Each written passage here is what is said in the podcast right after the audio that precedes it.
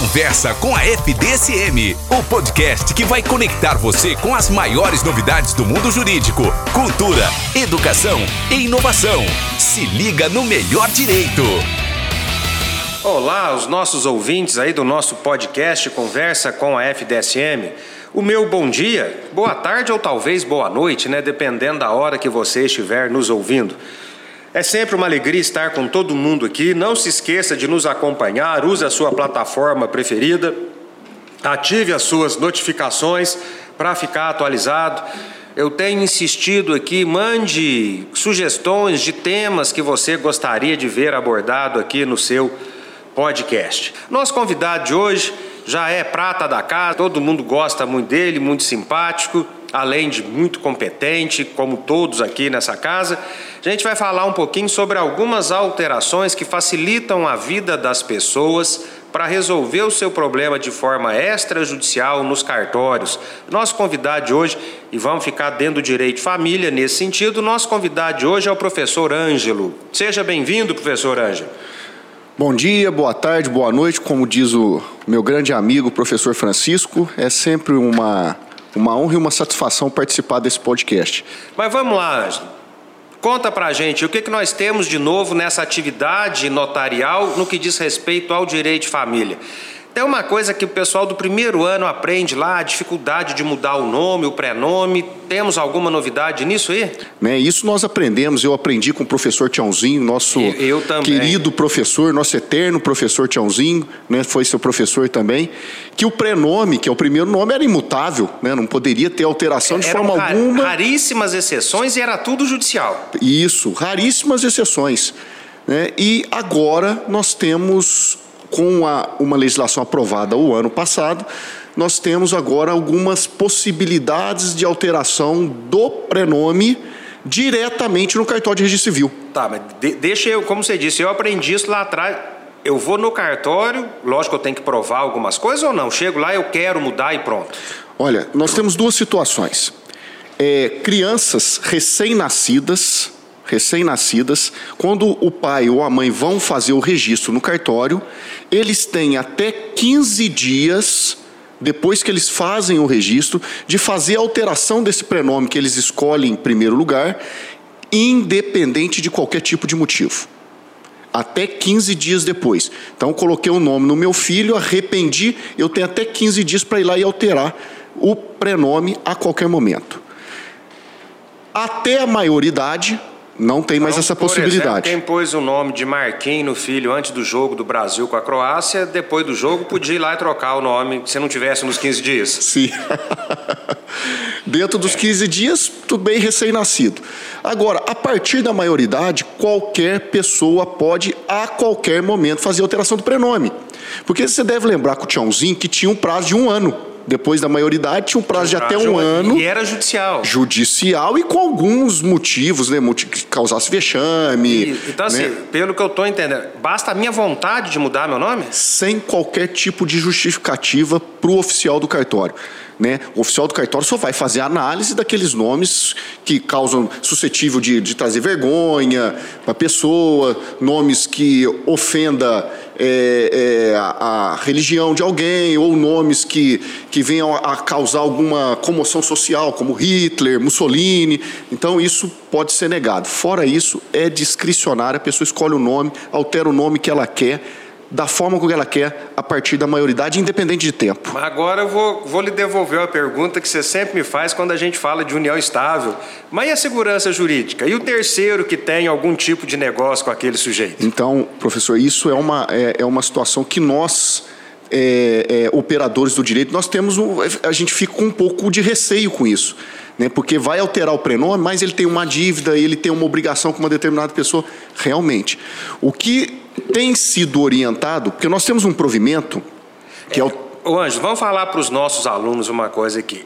Todas as. Lógico, tem a legislação, mas todas as orientações quanto à maneira de trabalhar vem da corregedoria? É vem isso? da Corregedoria de Minas ou do CNJ. Então, nós temos provimentos do CNJ ou vem pela Corregedoria de Minas. Tá? Normalmente a- a- vem o provimento do CNJ e a regulamentação vem pela Corregedoria. Ah, tá. então ele Ah. ó, tem que ser assim. Aí a corregedoria vem e regulamenta. E regulamenta. Tá. Perfeito. Mas o que eu estava dizendo para você, é, tem um provimento que é para alteração de transgêneros, que é alteração de sexo. Nesse provimento, ele exige alguns documentos para alteração do sexo. A documentação, nós não fazemos nenhum é, é, julgamento a respeito da escolha do nome. Isso é discricionário da pessoa. Mas a documentação que exige certidão negativa é, fiscal, INSS, é, certidão de distribuição de foro civil, criminal, da Justiça Estadual, da Justiça Federal, É, regulamentação título de eleitor. Precisa ter feito a cirurgia de mudança de sexo? No transgênero, não. Não precisa. Não precisa. Eu até entrando dentro do transgênero, é, eu tenho, eu tive algumas experiências lá no meu cartório, né, e a gente fica até um pouco comovido com isso, porque a pessoa realmente ela não se identifica com o sexo que ela nasce. E ela vai fazer a alteração, né, ela leva toda essa documentação. Normalmente na Justiça Eleitoral ela já consegue trocar por um nome social. Ela já leva, inclusive, o título de eleitor com o nome social e nós fazemos a alteração tanto do prenome como a alteração do gênero dela, que é o sexo, na certidão de nascimento. Professor Francisco, você vê a alegria que eles saem do cartório. Você vê que a, a legislação, né, nós aprendemos isso, aquela teoria tridimensional do direito, do Miguel Reale, o fato tem que ser valorado para depois normatizar. E foi uma coisa boa essa do transgênero, porque você vê a alegria que eles saem. Hou- Houve a pressão do fato social e ó, foi bem- valorado bem, e bem lembrado é, da teoria. Porque né? eu, eu fico- a gente fica até comovido, porque eles saem numa alegria, porque eles não se identificam com o sexo. Inclusive, esse provimento fala que se o oficial do cartório quiser fazer uma instrução e exigir laudo de psicólogo, ele pode fazer. Mas, por exemplo, todas as vezes que eu fiz no meu cartório, eu não exigi. Né? Porque isso é uma opinião próxima, eu, própria minha, eu acho até que fica um pouco de. é, é, constrangimento para a pessoa exigir um laudo de psicólogo que realmente ela se identifica como mulher, se identifica como homem. Eu não exijo, eu vejo, eu mesmo faço uma análise e eu mesmo vou lá e faço, diante da documentação apresentada, eu faço alteração. Tá? E todas as vezes eu pude presenciar a alegria e a satisfação que eles têm de fazer e de reconhecê-los como homem ou como mulher, né, diferente do sexo que eles nasceram. No, no caso do transgênero especificamente, vai mudar é, sexo e o nome. E o nome. A ascendência não muda, assim como não a muda, mudança do não nome, muda. né? Já o sobrenome, foi bom você ter falado isso, a questão da, da ascendência que, que traz o sobrenome, aí já tem uma certa dificuldade para alterar. Nós podemos alterar o sobrenome também, mas nós temos que ver se na ascendência tem alguém com aquele sobrenome. Então não basta a pessoa falar, ah, eu quero que ponha o Silva no meu nome. Não, peraí. Tá, eu vou fazer a pergunta no sentido contrário, que daqui a pouco a gente vai falar alguma coisa de socioafetividade. Vamos falar no sentido inverso. Eu não quero mudar a minha ascendência. O nome do meu pai e da minha mãe vai continuar lá, mas eu quero, não, não me dou com meu pai, eu quero só tirar o sobrenome dele do meu nome. Isso é possível? Não, não é possível. Não é possível. A única alteração que nós temos, que é a supressão do sobrenome, é no casamento. Isso continua como nós Conti- aprendemos. Isso, como nós aprendemos, mas não pode suprimir total. Tá? Isso não pode. é, Tem muita alteração de nome e sobrenome, mas o nome tem essa discricionalidade e o sobrenome tem que ter o vínculo de ascendência. Tá. E a supressão total não pode. Para colocar, eu tenho que provar que eu tenho aquela ascendência. Perfeito. E tirar eu não posso. Não pode. Total não pode. Você pode tirar um, mas total você não pode. Ah, tá. Tanto do pai quanto da mãe. Você tem que manter um e o outro. Você não pode tirar todos os. Ah, não, eu tenho dois do meu pai, eu posso tirar um. Tá. Eu não posso Se suprimir total. Se eu tiver um só, não pode não tirar. pode suprimir. Tá. E a questão da sócio, socioafetividade para ser reconhecida no cartório, professor? Professor Francisco, foi uma excelente. Não tem, tem nada a ver com a adoção brasileira. Não. né? O pessoal chama de adoção brasileira porque, da mesma forma da alteração do prenome, Eu vou alterar a ascendência. você vai, você vai alterar. é, Mas mesmo tendo o pai ou a mãe registrado, Sim, o que vai a, a alteração, a, a socioafetividade, você pode incluir um pai, você não pode excluir. Você pode incluir um pai ou uma mãe. Você não pode incluir um pai e uma mãe. Isso você não pode fazer. Então, quando você vem com a sua, a sua certidão de nascimento, já com a sua filiação biológica, e você quer incluir uma socioafetiva, você pode incluir ou um pai socioafetivo ou uma mãe socioafetiva. vai- Você não pode excluir. aqui nós estamos né, como se fosse um rádio, o pessoal não enxerga. Vamos pensar É. na minha certidão de nascimento aqui. Tá lá José Megalho e Maria Ângela. Eu posso pôr mais um pai. Mais um pai ou, Ou mais, mais uma, mãe. mãe. Isso. Os Mais dois, dois, não. não. Não pode. Tá. Não pode. E, E, como é que verifica? E, porque assim, ó, se eu vou judicialmente buscar o vínculo da sócio-afetividade, eu tenho que comprovar o que nós cairíamos lá na tal da multiparentalidade. Mais de um pai, mais de uma mãe. Como é que fica o trabalho seus lá no cartório em relação a isso? É, o, o- esse foi um provimento do CNJ, que é o Conselho Nacional de Justiça. Tem um provimento que foi alterado agora recentemente. Esse já é um pouco mais criterioso. Então, o oficial do cartório tem que fazer a coleta de documentos concretos, concretos com base concreta. Ele ainda traz alguns um rol que não é taxativo, é exemplificativo. Ele traz lá, ó, o oficial do cartório tem que vir com elementos concretos declarações de testemunhas, é, certidão de casamento dos pais ou uma declaração de união estável dos pais, boletim escolar que o, o, o pai socioafetivo assinou ou algum outro documento que ele assinou, fotografias desde a infância ou desde determinada data até a data atual, Pelo que você está falando, é o que a gente apresentaria num processo. num né? processo judicial. Tudo que você falou, eu já pedi para alguém me apresentar. Sim, Tá. sim. E, e ele traz esse rol para a gente. O oficial do cartório tem que fazer uma instrução, tem que ouvir os pais, as, as crianças ou os adultos que vão ser reconhecidos, faz uma pequena instrução e depois o oficial do cartório faz uma declaração que se convenceu daquela socioafetividade, daquele reconhecimento socioafetivo, monta o processo e faz a alteração. A inclusão. Então vamos lá. Eu estou registrado o nome do José da Maria Ângela. Eu quero pôr o João também. O José precisa ser ouvido? Se o José for vivo e for menor de idade, ele tem que ser ouvido. Se for reconhecimento de maiores de idade, ele não precisa ser, ser ouvido. Mas menores de idade, ele tem que ser ouvido. Não, estou perguntando o pai. O pai, José é isso tá mesmo. Ah, tá. Se for menor de idade, nós temos que ouvir a mãe e o pai. O pai biológico. Biológico, também. tem que ouvir. Ele tem que concordar. Tem que concordar. Se ele discordar, não pode ser no cartório. Aí vai ser judicial. Aí não pode ser no Não cartório. pode ser no cartório. Agora, maiores de idade já não precisa do consentimento. Então, meio que a gente está naquela regra do.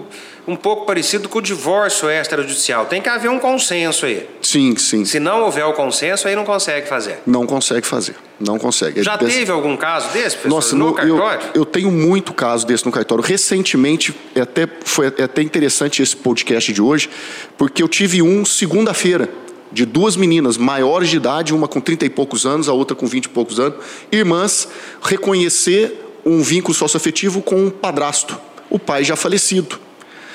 É, eles foram até o cartório, fiz toda essa colheita de documento, fiz a oitiva deles, fiz a declaração e já enviei para os cartórios de origem. Ainda não saiu porque não são registrados no cartório da minha cidade. Então, hoje em dia, o cartório de registro civil até seria um tema de, de um próximo podcast, essa interligação que facilitou muito a vida da, da sociedade. Então, eu fiz toda a documentação, a colheita lá e enviei para os cartórios de origem, que é no estado de São Paulo. Tá, ainda não vieram ainda as A respostas. certidão. É a resposta, tá. tá? Porque eles ainda vão analisar e depois vão me responder. Mas com certeza eles vão vão vão deferir isso daí.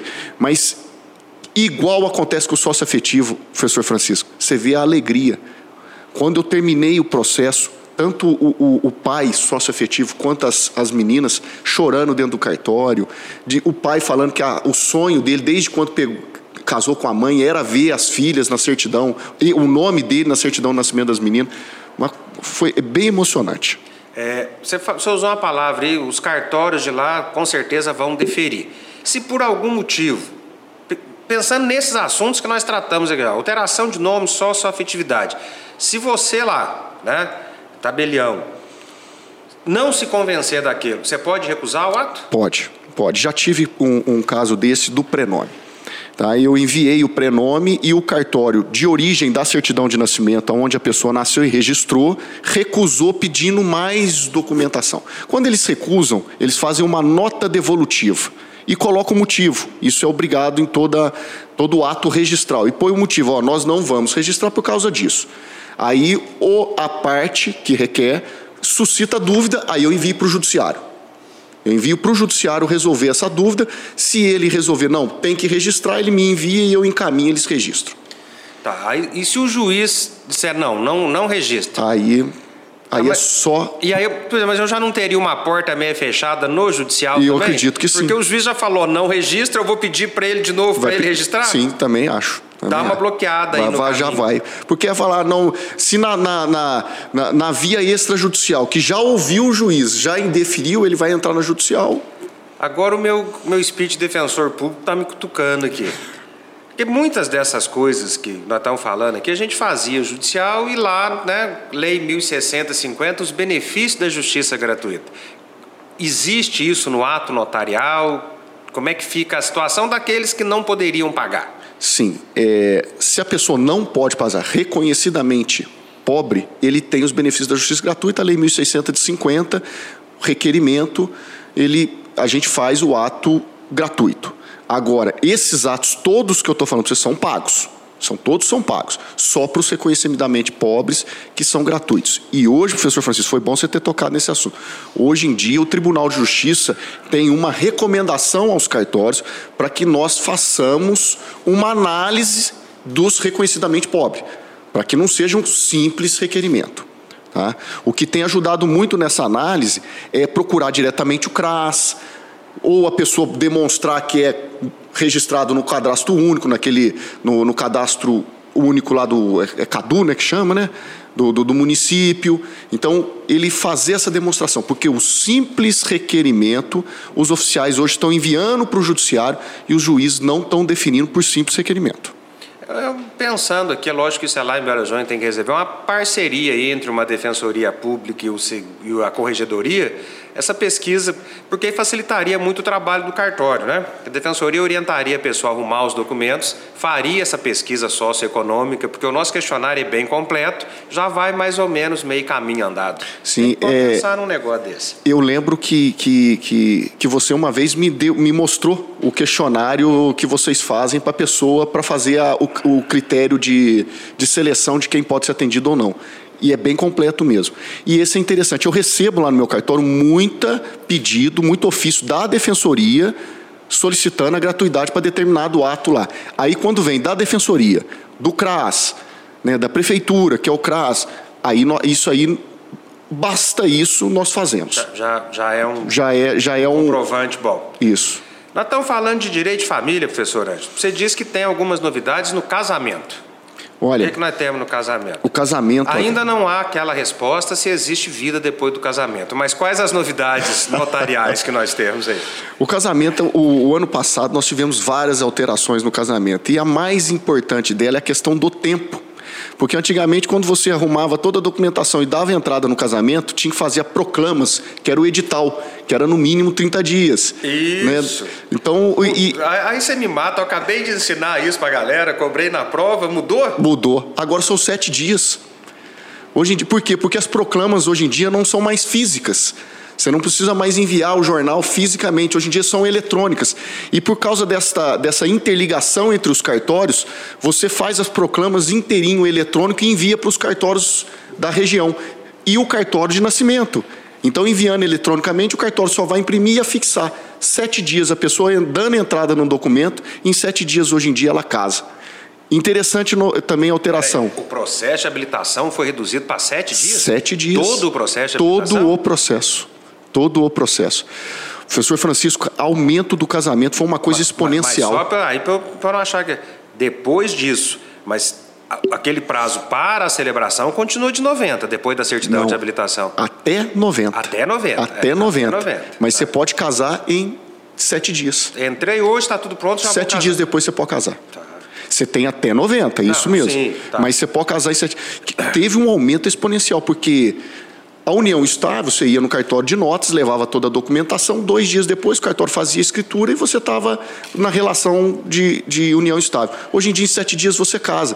Então, hoje em dia, muita gente está procurando o casamento por causa do prazo, que ele é muito rápido. Não precisa mais de ouvir o Ministério Público, tá? com a lei que foi promulgada o ano passado, já dispensou o Ministério Público de Minas, já fez uma, já fez uma recomendação que não precisa mais enviar os processos de casamento ao Ministério Público, salvo os casos de impedimento ou de suspeição de, de, de, de, é, de suspensão. Então, esses daí envia. Fora isso, não precisa mais ouvir o Ministério Público também. É recente essa mudança? Recente. Ah, porque eu ensinei processo de habilitação esses é. dias. Você falou de união estável e nós temos as nossas divergências doutrinárias.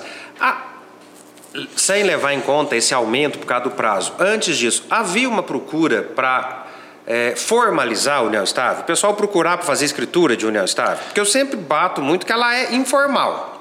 Mas o pessoal procura, havia uma procura muito grande em relação que, a isso? O que está acontecendo muito, professor Francisco, é que as empresas estão exigindo a formalização da união estável.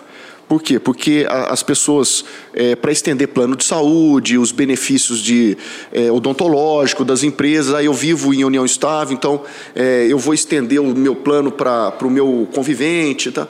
Então as empresas estavam exigindo a formalização da escritura pública recentemente, eles estão exigindo, além da escritura, o registro dela no cartório de registro civil. Então, além de ter que fazer ela no, no de nota, eles ainda estão exigindo o registro no cartório de registro civil.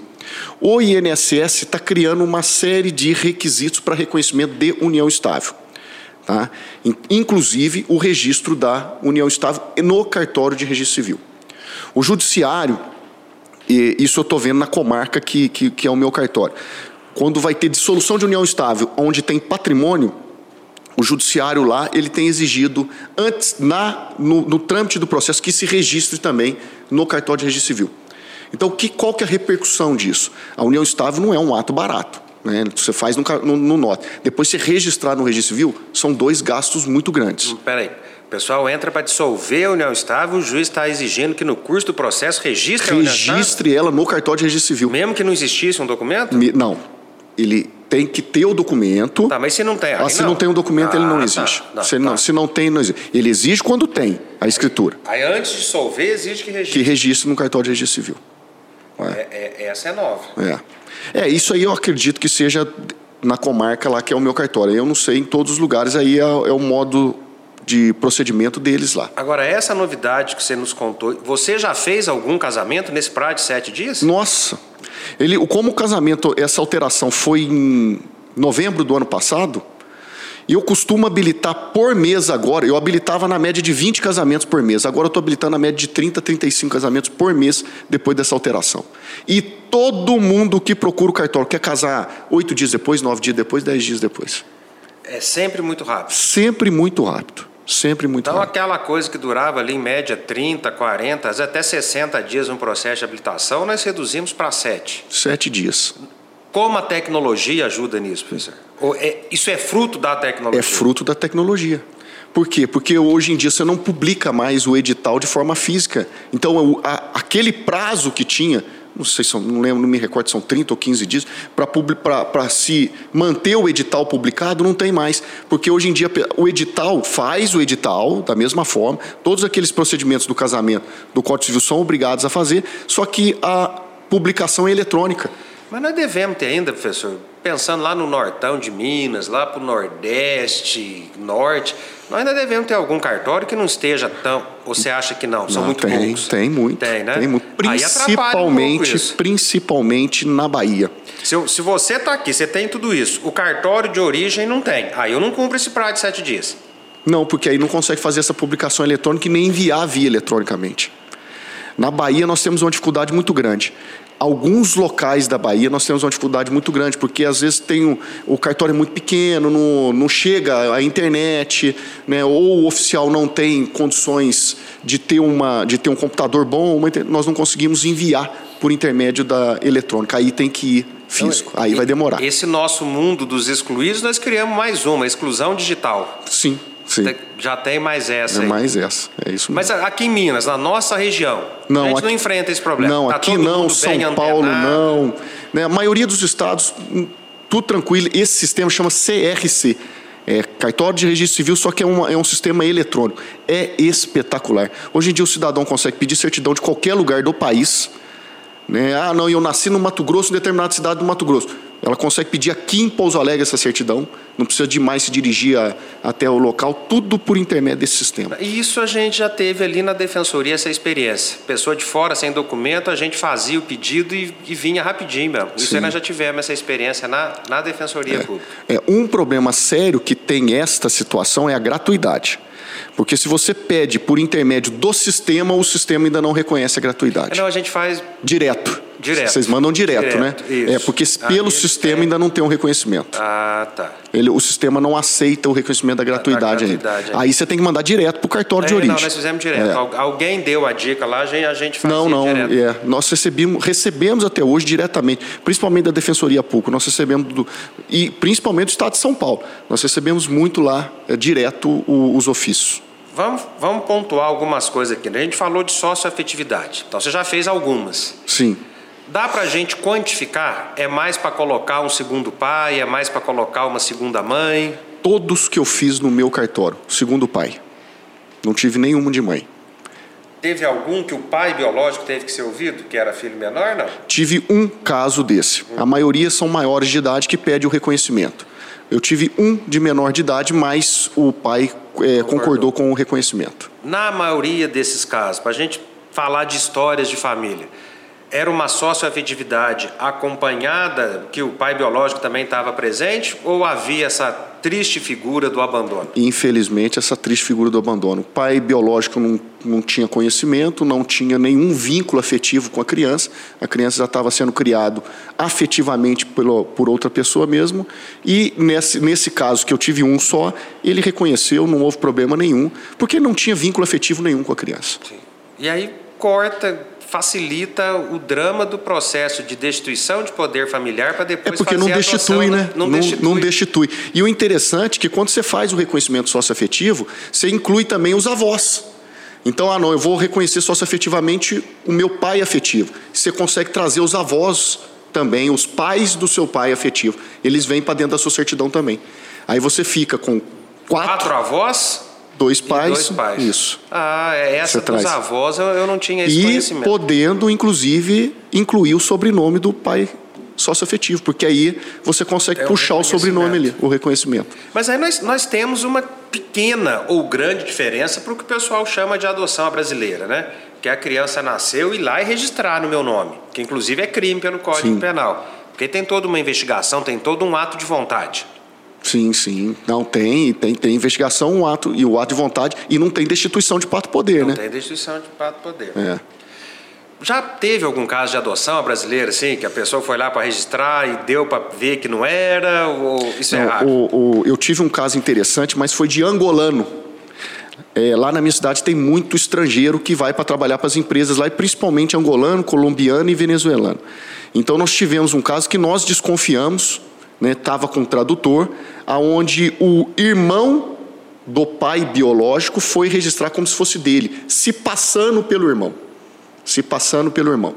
Então ele, na hora da tradução, a minha funcionária, eu tenho ah, uma funcionária que só cuida dessa parte. Ela desconfiou da situação e enviou para o Ministério Público. Tá? Então nós, nós suscitamos a E dúvida. ficou comprovado que ele E foi, não era e na época foi comprovado, foi há uns 4, 5 anos atrás, e foi comprovado que ele era o irmão, ele era tio da criança tentando se passar pelo pai para registrar. Não estava combinado, professor, mas relação a divórcio no cartório, mudou alguma coisa? Está do mesmo jeito? Filhos não pode ter filho menor, tem que ser consensual ou mudou alguma Não, coisa? não, não mudou ainda não. Não mudou ainda não. Nós estamos com uma expectativa que um iniciou na Bahia, Mas tem um projeto, não que, tem? que é o divórcio impositivo. O divórcio impositivo chegou, a, a- o Estado da Bahia chegou a regulamentar algo, mas depois o CNJ determinou que não era é, tinha que haver uma regulamentação maior. Ou seja, você chegava diretamente no cartório de registro civil, demonstrava sua intenção de se divorciar, o cartório de registro civil mandava uma carta para para outra parte, só informando do divórcio, não pedindo, não notificando a respeito, só comunicando e fazia todo o divórcio no cartório de registro civil. Não precisava fazer Só o divórcio. Só o As divórcio. outras questões. Isso. É porque realmente, se eu não quero mais. É, tá mas não poderia ter filhos, encapar, menores, encapar nem nada. Mas Eu com a Joana, Tô divorciado. É, você só chega no cartório e diz, não vai nem no Notas, né? porque ah. hoje em dia você tem que ir no Notas, fazer ah, uma escritura, escritura, tem que ter as partes, tem que estar em comum acordo, fazer o divórcio. Não, esse é um divórcio impositivo. Mas ele, eh, o CNJ determinou que teria que ter alguma regulamentação a mais. E foi paralisado esse, esta, esse procedimento. Tá? Mas tirando essa situação, por enquanto nós estamos com a mesma legislação. Professor Ângelo, já deixando em aberto aqui umas próximas vindas, que se a gente pegar só a sócio-afetividade, dá um podcast. Né? Agradecendo a sua boa vontade, que, como dizia o professor Conte, quando a prosa é boa, o tempo voa. Né? Vamos fazer uma hora naquela sua outra característica de grande cozinheiro, né? O rei da parmegiana, porque todos os outros lugares de Pouso Alegre que usam esse nome, qual que seria o nome? Príncipe. Príncipe da parmegiana. Então, uma hora a gente vai falar de, de culinária aqui também. Muito obrigado por essa maneira fácil, gostosa de conversar, bem humorada. Suas considerações finais, por favor. Professor Francisco, eu que agradeço, agradeço aqui a Faculdade de Direito de dar esse espaço que realmente ajuda muito a população. Está dizendo que estou à disposição, estou aberto para qualquer dia que quiser um outro tipo de podcast relacionado a esse tema, que é um tema mesmo que ajuda bastante aí a população. É isso aí, minha gente. Agradecendo o nosso pessoal da técnica aqui, que sem eles isso não aconteceria. E até uma próxima. Conversa com a FDSM, o podcast que vai conectar você com as maiores novidades do mundo jurídico, cultura, educação e inovação. Se liga no melhor direito.